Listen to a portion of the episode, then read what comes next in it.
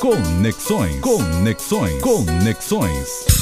Olá, amigas e amigos da Educadora. A minha querida colega professora Flávia Rosa Garcia aposentou-se recentemente e com isso deixou a direção da editora da Universidade Federal da Bahia, a nossa Edúfiba. Ela assumiu a direção da editora em 1997, na gestão do meu mestre e colega Luiz Felipe Perret Serpa, com quem tive a honra de trabalhar na reitoria. Flávia permaneceu na direção da Edúfiba nas gestões seguintes, de Andy Rocha, Nauma Almeida, Dora Leal e até agora com João Sales. Foram mais de 25 anos comandando essa importante editora pública em nosso estado e no país, passando a gestão agora para outra colega praticamente formada dentro da editora, a professora Suzane Barros, também professora da UFBA no Instituto de Ciência da Informação. O trabalho dessa dupla ao longo desses anos foi precioso e precisa ser reconhecido. Nos últimos cinco anos, para você ter uma ideia, foram publicados uma média de 100 livros e só nesse período da pandemia, cerca de 130 livros foram publicados pela Edúfiba. E isso em condições absolutamente adversas. Para vocês terem uma ideia, dos 47 servidores que trabalham na Edúfiba, somente 12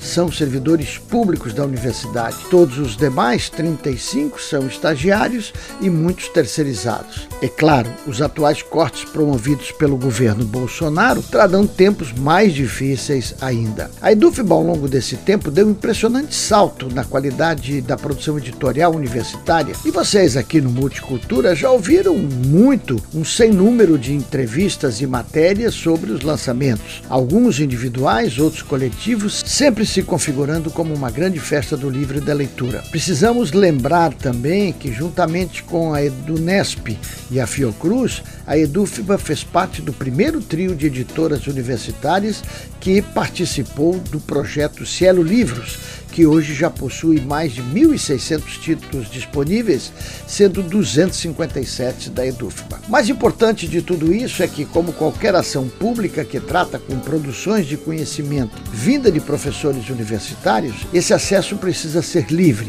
e isso vem sendo feito desde um bom tempo pois todos os livros publicados são disponibilizados no repositório institucional da UFBA, com acesso aberto.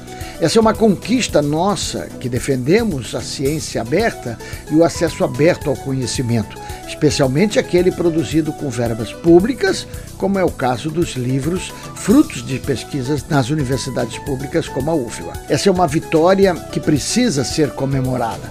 Claro, não desconhecemos que a gestão de Flávia recebeu críticas de alguns colegas, mas sou um dos que admirei e admiro o seu trabalho, o trabalho da brava equipe da Edufba e de todas as editoras universitárias públicas que, em condições absolutamente adversas, repito, podemos dizer até que abandonadas pela própria gestão das instituições, conseguem manter tudo isso com muita qualidade. Para que você tenha uma ideia, meu caro e minha cara, eu acompanhei de perto durante mais de dois anos a tentativa da Edufba de conseguir colocar um sistema de e-comércio para que pudessem ser vendidos de forma ágil os livros publicados. Uma loucura, simplesmente uma loucura, porque a gestão pública dificulta qualquer tipo de ação que facilite a chegada dessas produções a quem de fato delas precisa. Claro, se os livros ficam com sua versão digital aberta e a pessoa tem dificuldade de comprar comprar o belo livro impresso, porque gosta, quer ter ele em sua biblioteca,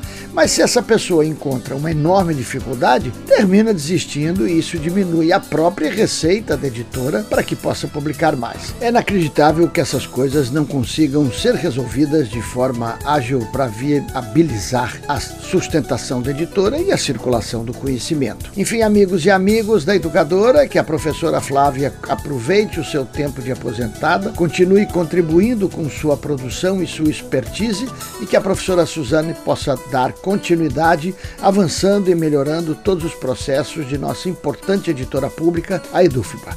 Um abraço e até semana que vem.